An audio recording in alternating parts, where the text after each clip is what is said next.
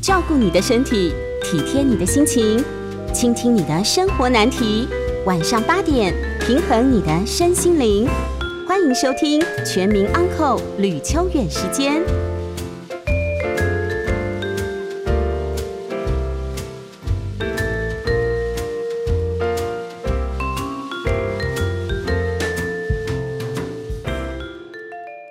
欢迎收听九八新闻台每周晚上八点播出的吕秋远时间，我是吕秋远。那么今天是七月二十三号，那么这个指挥中心哦，终于在今天宣布，那么下周我们就可以降级不解封。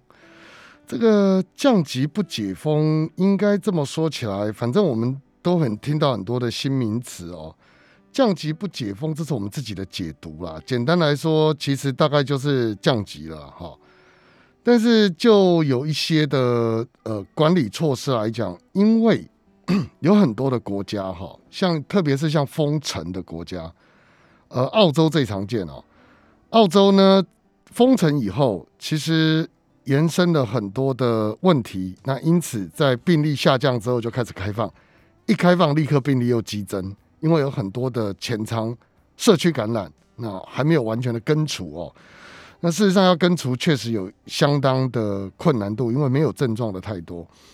所以很多国家的情况都是一旦一解封之后，那很多的病例就纷纷的会出现。那对于呃公共卫生安全来讲，很大的影响哈。所以这一次虽然降级了。可是，像台北市跟新北市这两个城市呢，目前来讲还是维持饮食店目前不开放内用，只能外带哦。那其他当然有一些相关的措施有好一点了，有好一点是，比如说室内聚会不得超过五人。那这个在过去我们这七十二三天以来引引发非常多的争议哦，就是。呃，比方说家族聚会到底能不能超过几个人？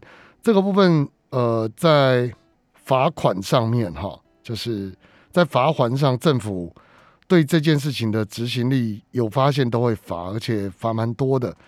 那现在呢，会好一点了，也就是说，现在如果要回家看爸妈，只要尤其是爸妈大概都有打疫苗了哦。呃，如果说爸妈已经有打了疫苗，防护力有稍微提升的话，回去。嗯，目前来讲是好一些啦，但一切都还是要小心。不过就整个过程上来讲，呃，我们确实在目前的情势比上个月来说有好多了。那当然提醒听众朋友注意一下，就是说跟我们日常生活相关的这些措施变化会有，但是我们自己从身上做起的话，就是口罩该戴还是要戴，像以前的。以前的状况，在三级以前是不用戴口罩就可以外出，现在的话外出，我想还是尽量戴口罩，对于自己的呃就是安全上来讲会比较好。那当然，如果没有戴口罩，以前是看到就罚，降回来二级之后，原则上来说，它会有一个呃先提醒的这样的一个呃就是动作，但是该做的最好还是做一下。好，那么今天哦是我们。呃，要跟各位听众朋友分享一些法律新闻的时间哦。那么今天大致上来讲，其实有一个继承的新闻，我们待会要来谈，因为这个事情很重要。就是我们讲说兄弟姐妹有债务的时候，到底要怎么处理？不过在那之前，我觉得我们先来谈一个消费的事情会比较好一点哈。因为刚解封嘛，呃，不是讲解封了，刚降到二级啊，哈，这要做修正。刚从三级准备要降到二级的这个过程当中呢，其实在这七十三天以来，发生了很多的消费纠纷。这种消费纠纷大致上来说，比方像是健身房，或是说呃婚礼等等这些东西，原本在疫情还没发生之前，可能很多新人都预定好了嘛。因为我要预定一个婚宴，或者我要预定一个所谓的这个婚礼拍呃婚纱拍摄。他不可能会是在所谓的呃半年前，甚至三个月前都还不知道。大部分人，但闪电结婚的不管呐，就大部分人大概都会筹备个半年左右嘛，筹备一年甚至是也有。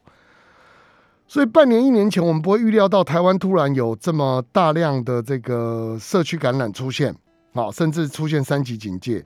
所以我们在处理这件事情上面呢，有时候在消费上难免会有一些店家跟消费者之间的纠纷。那么比较常见的，当然就是我们讲说婚宴或者是婚摄。那比方说我们在拍婚纱的时候，好，在拍婚纱的时候，本来要办五月，那么结果要拍婚纱，五月要拍好了，现在室外呃就是室外通通都要戴口罩。那当然对于新人来讲，新人大概很难接受，怎么回事呢？因为我今天我。要要拍婚纱戴口罩，这像话吗？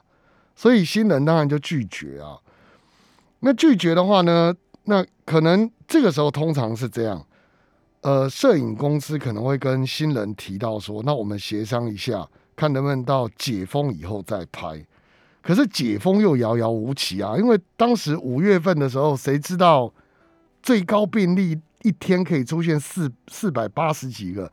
那各位想想，还没有谈校正回归的数字，那个时候啊，我想很多人对于解封来说是存在一种觉得大概没救了哦这样的想法。也因此呢，在这种情况之下，新人当然不愿意，因为他不知道什么时候才有机会拍嘛。好，那婚纱公司或者是可能婚礼啊办举办婚礼的这个婚宴的公司，当然就比较强硬一点。在这个情况，他认为说。哎，户外拍摄没问题啊，是消费者自己要取消。举凡这样的纠纷，其实听众朋友可以类推哈，很多的类似的消费，就是说我之前没有预期到会有预期发生，疫情发生就出现了这样的情况，怎么办？这个在我们法律上哦，称之为叫不可抗力因素。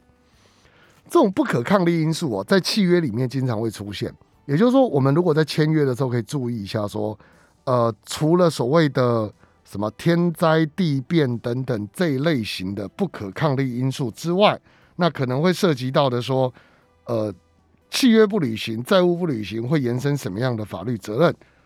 那刚刚讲之外，之外的意思当然是，如果发生这个事情，就不会有所谓的债务不履行或迟延给付的这个问题。所以第一个问题，当然我们要回归到刚刚所提到的，以这个。呃，肺炎这样的情况来讲，以病毒在五月十五号我们进入第三级，病毒开始肆虐的这样的情况来讲，究竟这是不是不可抗力因素？在我们呃一般法院的实务上认为，像地震啊，很强烈的地震，或台风，或乃至于现在讲的这样的一个呃病毒的情形，这些东西原则上我们都会把它归类成不可抗力因素。一旦归类成不可抗力因素之后，不可抵抗的、不可抗力的，一旦被归类成这样之后，契约责任其实就不会归在解约的那一方。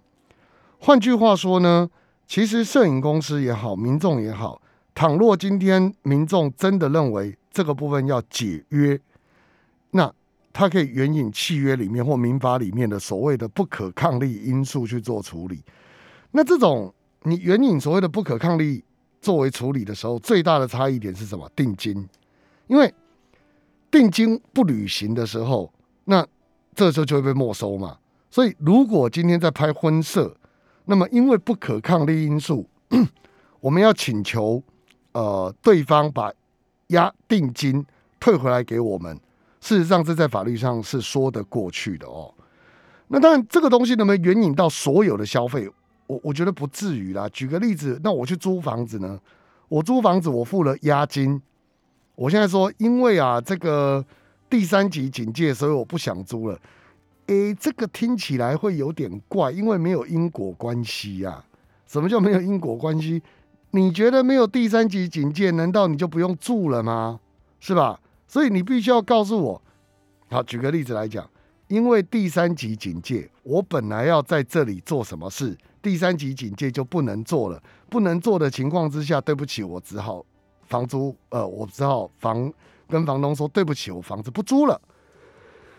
这样的说法或许勉勉强强说得过去，那当然要提供很多证明了哈，否则的话，其实你说光以所谓的因为这个新冠肺炎来了，所以我们不租了，那你要告诉我这理由在哪吗？关联性在哪吗？讲不出来，你还是不能说这叫不可抗力因素了哦。换句话说，契约要要求收定金的那一方退，没有那么容易。哦，大致上来说，定金付了，等于对方对我们要付一个承诺。那这个时候呢，对方不能随便把这个时间、这个房子、这个契约转让给别人。那相反的，如果说今天是他违约的话，他把这个契约、把这个时间转让给别人，这家卖方要对我们负责的时候，我们就不可能轻易的说，诶，当我们自己违约的时候，我们也可以比照说你定金要还我嘛，人家定金当然就可以没收了。所以说，这个提醒听众朋友说，想一想哈，有一些所谓的不可抗力因素的部分，如果说在过去两个月曾经有发生的话。可以回去检视一下，看一下那个契约哈有没有这个条款。没有的话，其实可以援引民法啦，没有关系。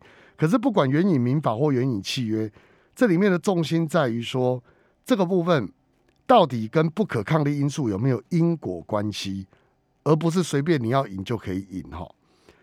再者，我其实常面到一个问题，就是那有些时候，比如说押金好了。我们讲押金，比如说可能租的标的不是很大，它押金大概就是呃两个月，那一个月可能一万块，两个月两万。啊，有些时候呢，不管是房东不愿意还，或者是房东就是真的有原因，他认为不该还，好，不管是主观或客观上的，总之这个东西呢，其实有很多听众朋友问我说，那我要不要去提告？事实上来讲。我会建议啦，自己考量诉讼成本。哈，所谓的诉讼成本就是提告必须要写状，提告必须要开庭。那请律师就不用讲了，你那个一万五千块的东西，有时候请律师真的是蛮花钱的。倒是可以咨询一下律师啊，像问我不用钱，对不对？那但有些律师会收咨询费，这个每个人习惯不一样。可是重点是，当我们提出来说今天要跟对方请求的时候。其实，呃，很多时候你要考量到诉讼成本。那如果是几千块的东西，当然有的人会认为这叫公平正义，但是要衡量自己的时间呐，哈。有时候我常讲啊，喜欢打诉讼的只有律师啊，不会是原告，不会是告诉人，当然更不会是被告。有时候想一想，说有些事情，我们的情绪，或者是我们的真正在这个费用上面。是不是能够取得一个平衡？自己要考虑一下。那不是每一件事情都一定要告。那当然遇到有一些真的比较恶劣的对照，哈，该告是要告。但是假设衡量过成本之后，像你说这个成本只有三千块要去提告，那可能自己就要想一想有没有这个时间。那有的话，或者是没这个时间我也要拼，那当然是个人选择。但是我常跟很多人讲说，那。他会问我说：“那不告我又能怎么样？”坦白讲，真的不能怎么样。所以正义是有代价的，有时候可以自己去算一下，哈，大概所需要的成本有多少。好，那我这边就先讲到这里哦。我待会会解释另外一个议题，就兄弟姐妹欠债的问题。因为哈，真的很多人都不懂。那不懂的时候呢，延伸的问题就很多。那广告回来，我们好好的聊聊这个话题。欢迎回到九八新闻台吕秋远时间，我是吕秋远哦。那我们继续来聊一些法律上的议题哦。那么，呃，各位要记得的就是，我们讲呃民法上哦，在继承的时候有所谓的抛弃继承这个东西。那常听节目的听众朋友应该知道，现在反正民法早就已经改成原则限定、例外抛弃跟盖瓜。原则限定的意思就是说哈。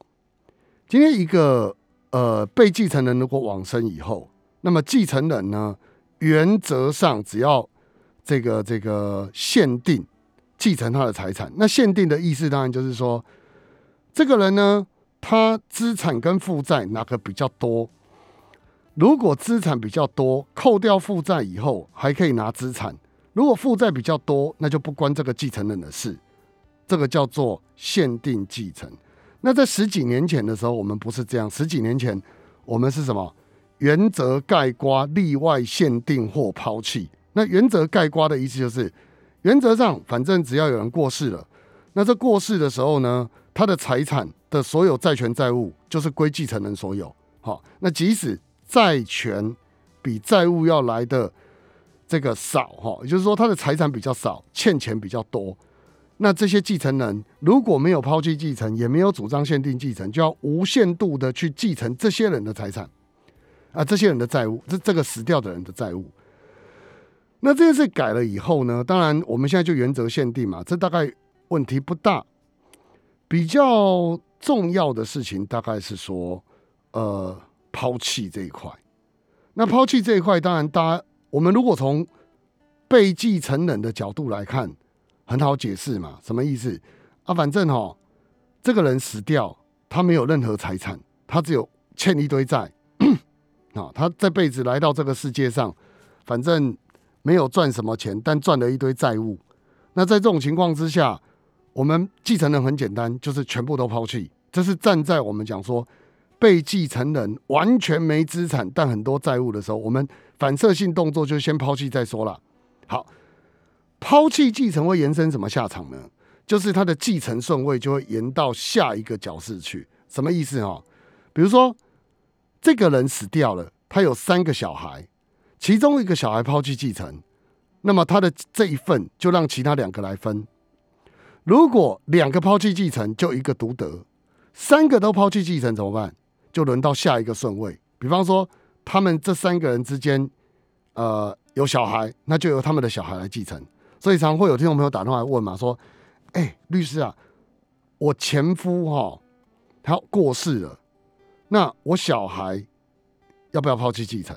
据说他欠很多钱，要啊。好，那如果这个小孩有孙子，要不要抛弃继承？但要啊。哦，就是这些跟他有关系的四等人都要抛弃继承。应该说，夫妻啊，这个兄弟姐妹、祖父母、父母啊，那直系血亲、卑亲属，那这些都要抛弃继承。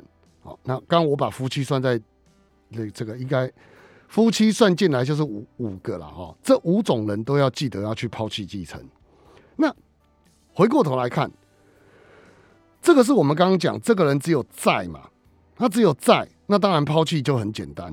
另外一个说法，我们从继承人的角度去想，什么叫从继承角度去想哈？如果今天我这个呃兄弟姐妹有一个人跑路了，什么叫跑路了？他就外面欠很多钱嘛，什么卡债啦，什么债啦，地下钱庄啊，借一堆啦，哈。这种兄弟姐妹有没有？我们有时候会遇到，好，甚至我们自己可能就是。好的，那我们的长辈过世了，长辈过世，长辈留了一间房子，那这时候我们就有继承权哦。长辈没有债务哦，那我们就有继承权哦。请问各位，这时候我们该怎么办？这时候假设今天我是哥哥，弟弟欠钱。那我跟弟弟，我们两个可以继承一人一半，对不对？那弟弟外面欠了一堆钱啊，那这个房子应该怎么处理？法律上很简单嘛，一人一半嘛。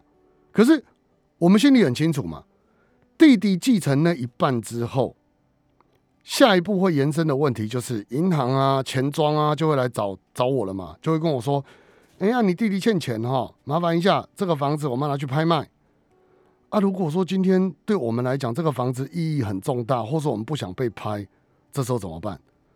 所以有些人他会怎么取巧？哦，他会说这样子，因为他担心哈。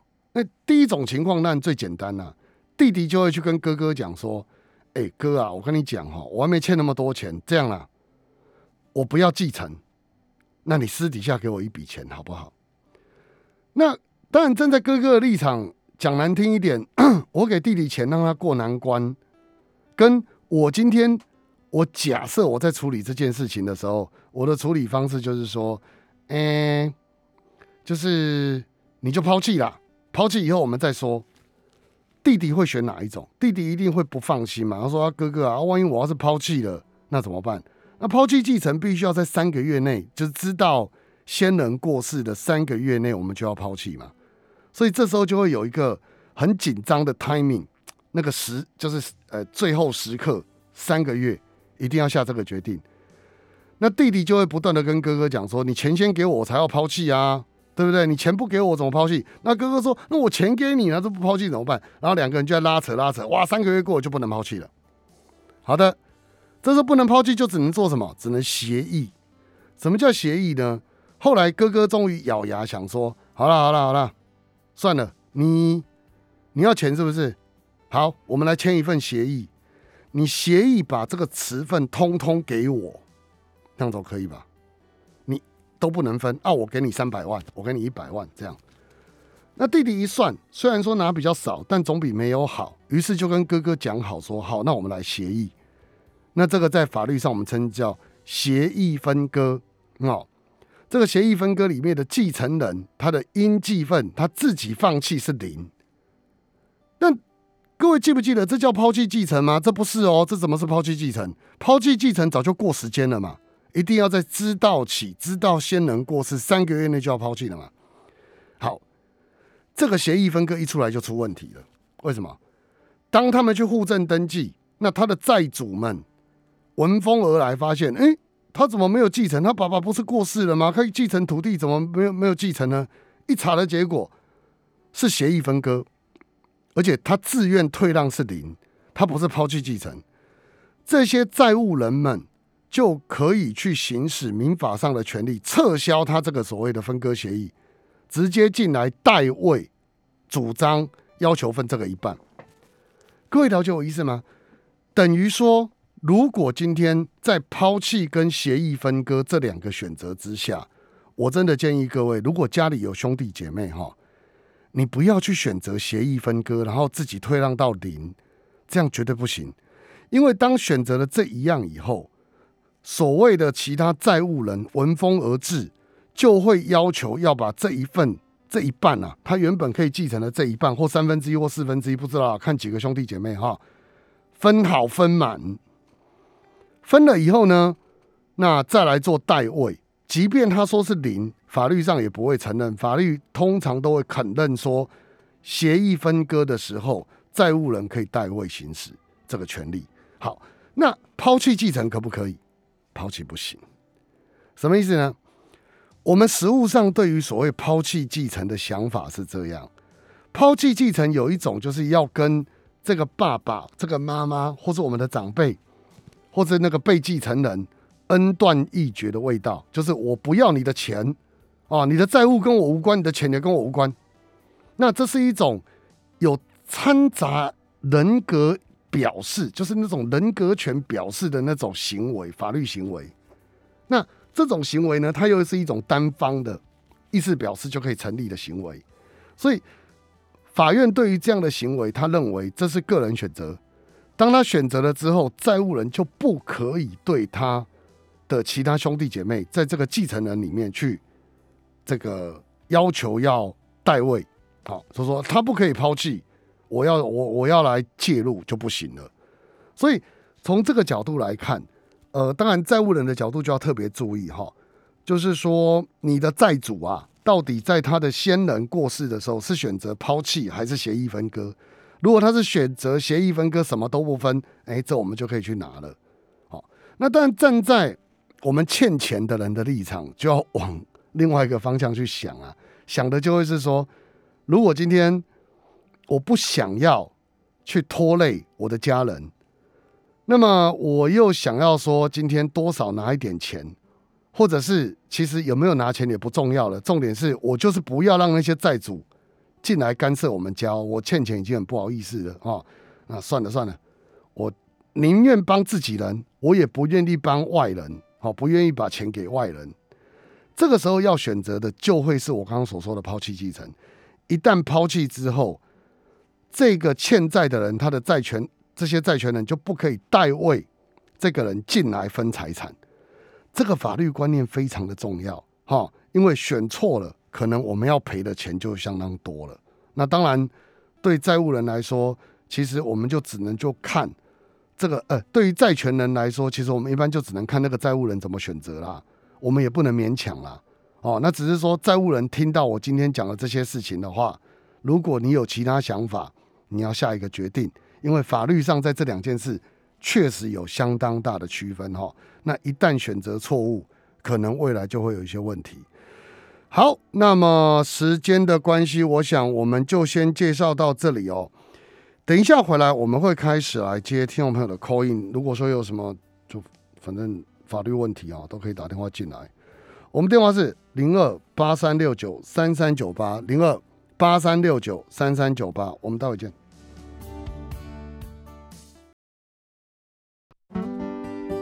欢迎回到九八新闻台吕秋远时间，我是吕秋远哦。那我们开始来接听我们听众朋友的电话，电话是零二八三六九三三九八。我们邀请第一位黄小姐，黄小姐你好，哎，您好，哎，请说。问几个问题有关于自书遗嘱哈。好好好。哎，我现在因因为我想，如果找什么两个公证人去法院，什么太麻烦了，而且谁要先走都不知道哈。嗯。所以我的做法就是，我一直都有自书遗嘱。嗯。然后我记得呢，一定要封上去才算数。没有。自封遗自书遗嘱不用，密封遗嘱才要。好，那也是我我我今天就是有听说什么密封遗嘱要跑去法院封，呃，也不用，密封遗嘱在家自己封。但是问题是，嗯，我刚讲了哈。等一下，请你请你也先不要挂挂断，因为我接着这边后面还有问题哈。好好好，那我我要继续讲吗？呃，继续继续。密封遗嘱是这样，就是说你基本上在遗嘱上签名。然后呢，你要亲自签名，不可以盖指印哈。嗯那密封完之后，你就在密封那个地方签名。这就是我做的事。现在，对，就是在密封的地方签名哈。那密封的地方签名以后呢，你要指定两个见证人去找公证人，指定这一个封起来的密封是你自己的遗嘱。嗯哼。好，那这个公证人就会在那个遗你的信封上面签遗嘱的年月日。然后还有你说了什么，然后这个把它记在那个遗嘱封面，来确定说这个遗嘱确实是你提出来的。然后最后面呢，公证人就会跟遗嘱人还有两个见证人一起签名，这样就可以了。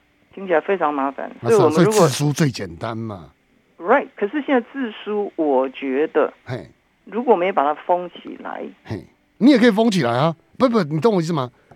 密封跟字书的最大差异在于，密封你可以打字。就是说，我要最简单，因为我随时都可以改，随时很可能最后一分钟那就用手写。我我跟你说我已经写好了，对啊。对，密封跟字书其实它的差异在于，你如果字书你要用手写，密封可以用打字，也可以用手写。那我字书写好之后，还需不需要盖章呢？呃，字书写好之后，你就是签名盖指印。盖章都可以啊，指印而不是盖印章。哎，盖印章其实我没有很赞成，我比较赞成你签名。对，我也是只有签名啊。我觉得印章万一到时候发生什么紧急事，我找不到签名比较好，签名比较好。我就签好名就好了，然后也不需要把它封上去。不用不用，其实自书遗嘱没有要求封啊。别人可以随便进来之后，把把它里面看到的东西，他他啊，你也可以封起来啊。我我的意思是，封起来这件事不会就让自书遗嘱无效。无效，OK？那有没有封都没有关系。是的。很紧急，来不及封这样子，就放着就好。对，放着就好。好，然后我为了要安全起见呢，因为我我有两个继承人是我的朋友，哈，所以他们两个人各有我这一份。是。然后他们也是我的紧急联络人。是。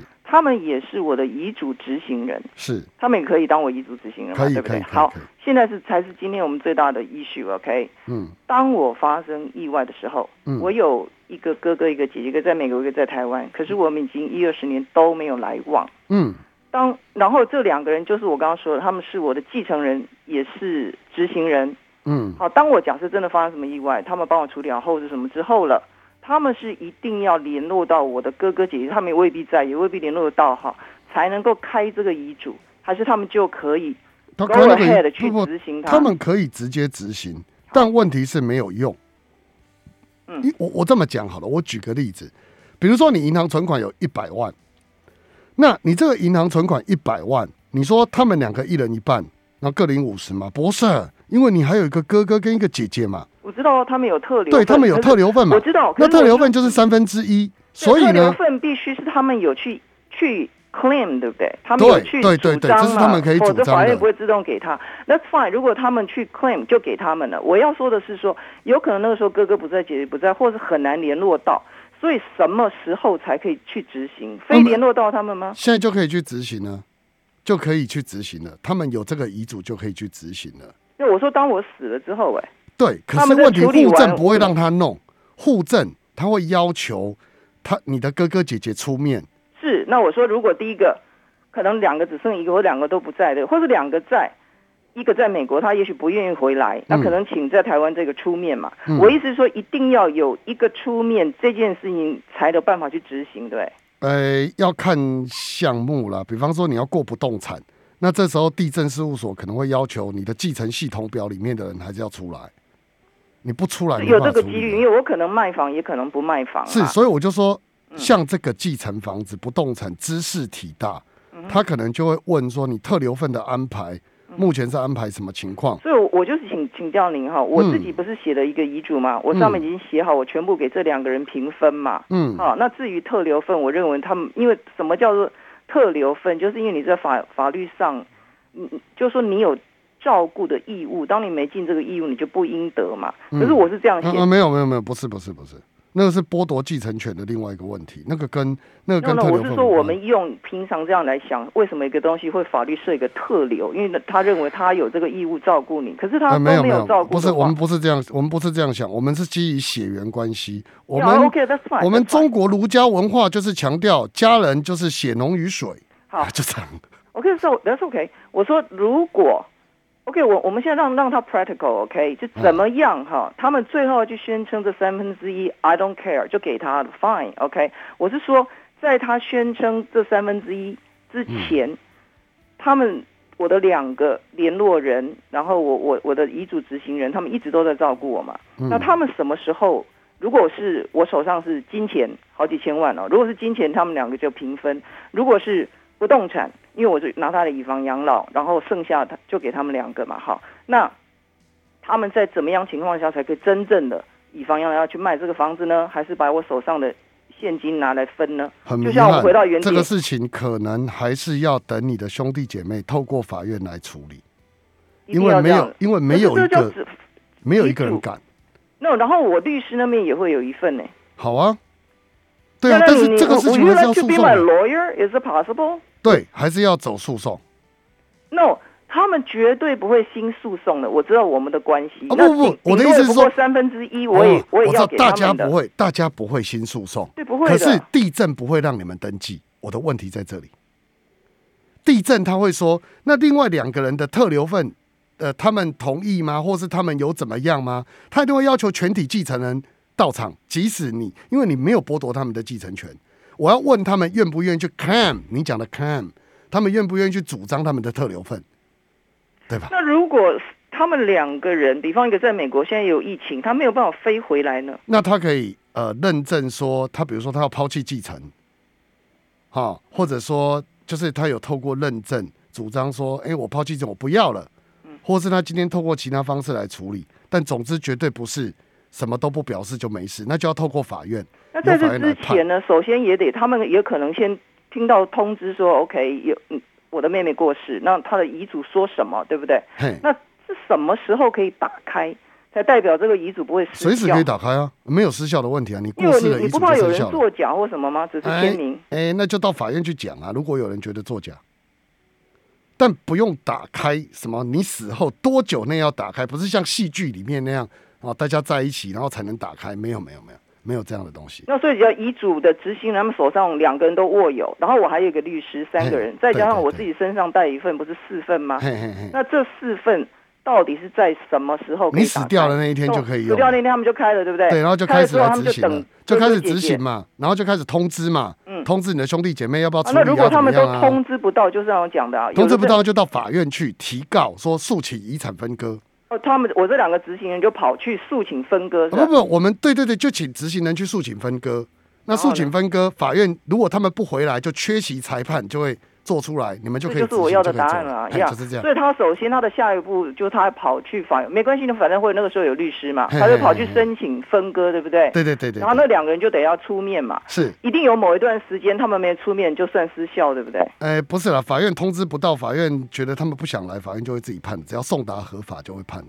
这种东西大概要多少时间？呃，不好说，因为要送达合法，要送达合法，比如说有没有他的住址，可能要查各方面。对啊，我说当他查完之后，比方我说一个在美国，也可能搬家，也可能怎么样，有没有？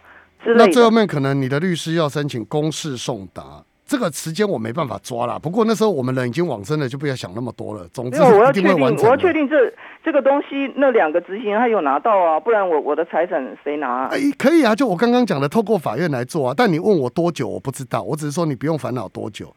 法院最后会把它。哎，对对对对。你愿意接这个 case 吗？哎，这个可以啦，但是。这个这个就到这边就好了。你如果愿意，如果你真的还有事问我，你再打电话来。就是这样子，但是我需要一个律师。好，那你再打电话来我办公室。好，OK，好，好，辛苦了，好，拜拜。来，我们邀请下一位赖小姐，赖小姐你好，李律师你好，哎，你好你好，我要请教你，哎，你说。那个我的我，也就是说我我住三楼，那我的四楼他家施工，嘿，半年多，嘿，嘿。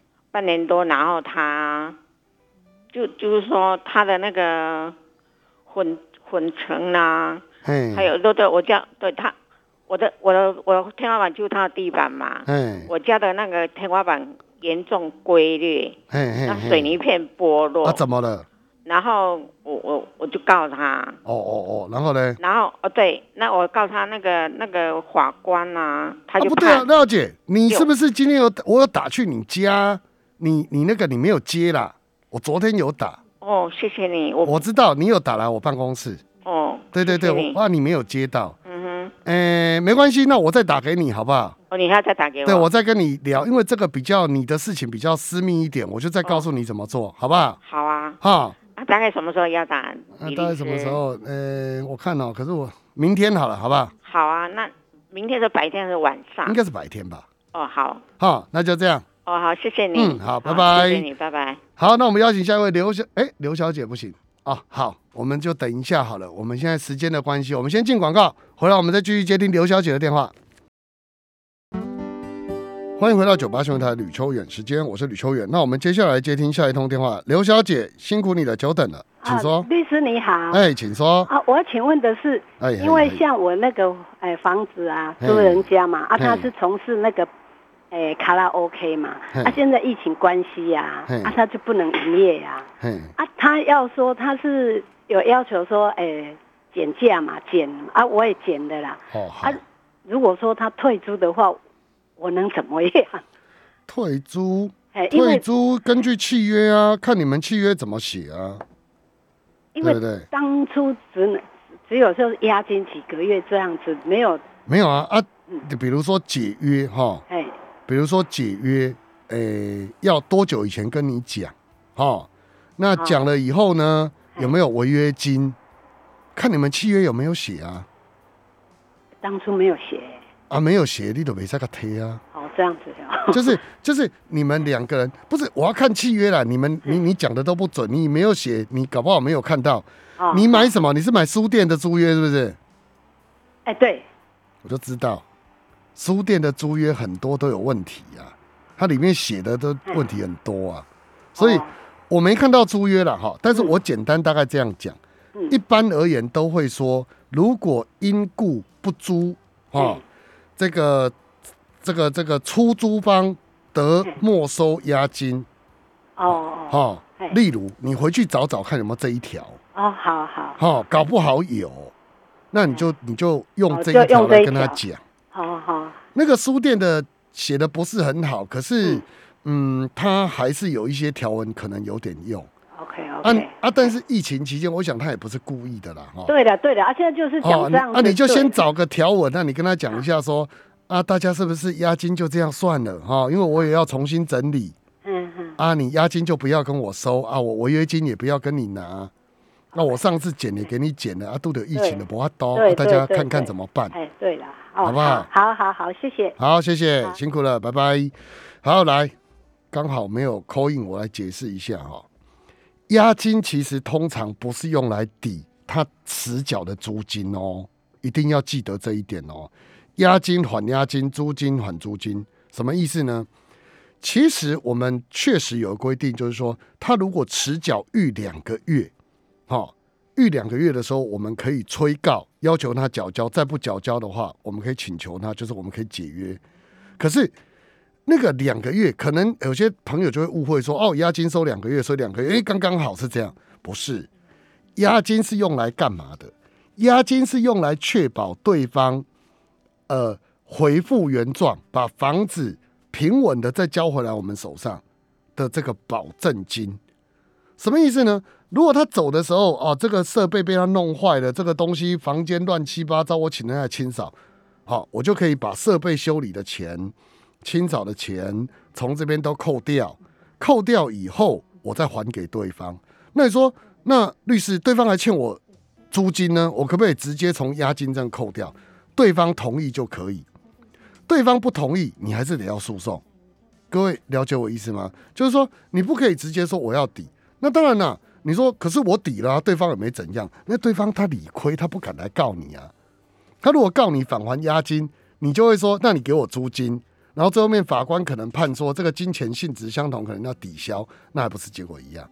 这样了解我意思吗？哈，好，所以押金记得哈，不是说我等着他住满住好啊，扣到两个月都没付，我我一起扣掉，不是这样处理的哈。好，我们接下一位林小姐，林小姐你好。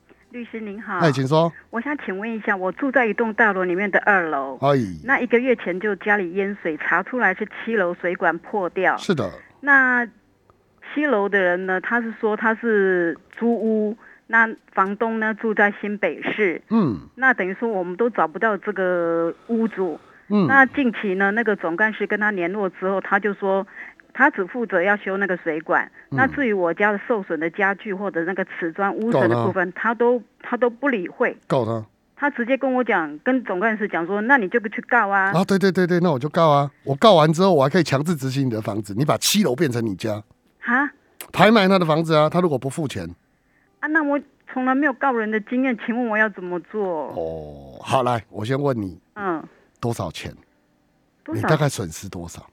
我估价没有，我估价大概五六万，五六万哈。好，你有哎，算了，我不要，我直接不要建议你法服好了，因为你你有房子，你请法服不应该不会过。嗯，哎，你哈，你住哪里啊？呃，内湖。内湖，你到内湖区公所旁边那个法院。